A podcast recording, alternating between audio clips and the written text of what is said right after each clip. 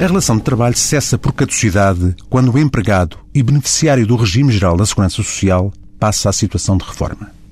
Quando tal acontece, em virtude do trabalhador ter atingido a idade mínima legalmente presumida como adequada para a cessação do exercício da atividade profissional,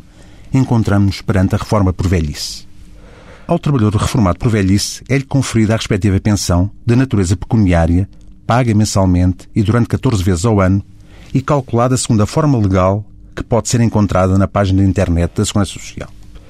Tal pensão de velhice só é paga aos trabalhadores que tenham pelo menos descontado para a Segurança Social ao longo de 15 anos, seguidos ou interpolados, e tenham completado 65 anos de idade, sem prejuízo dos regimes e medidas especiais de antecipação legalmente previstas.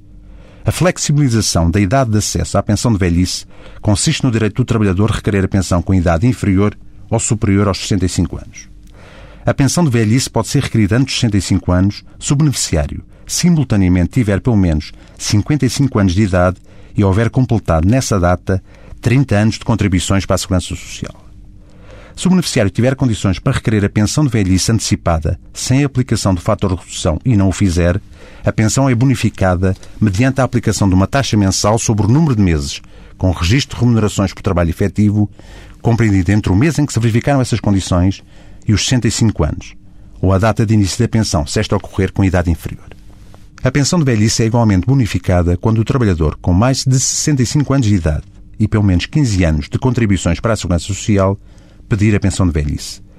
Traduzindo-se também tal bonificação na aplicação de uma taxa mensal sobre o número de meses de trabalho efetivo posterior, compreendido entre o mês em que o beneficiário completa os 65 anos de idade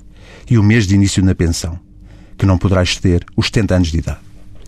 Em ambos os casos, o montante da menção bonificada não pode exceder a percentagem de 92% sobre a mais elevada remuneração do período retributivo de referência que serviu de base ao cálculo da pensão. A idade de acesso à pensão pode ser ainda antecipada no caso de atividades profissionais de natureza penosa ou desgastante, no quadro de medidas de proteção específica a atividades ou empresas por razões conjunturais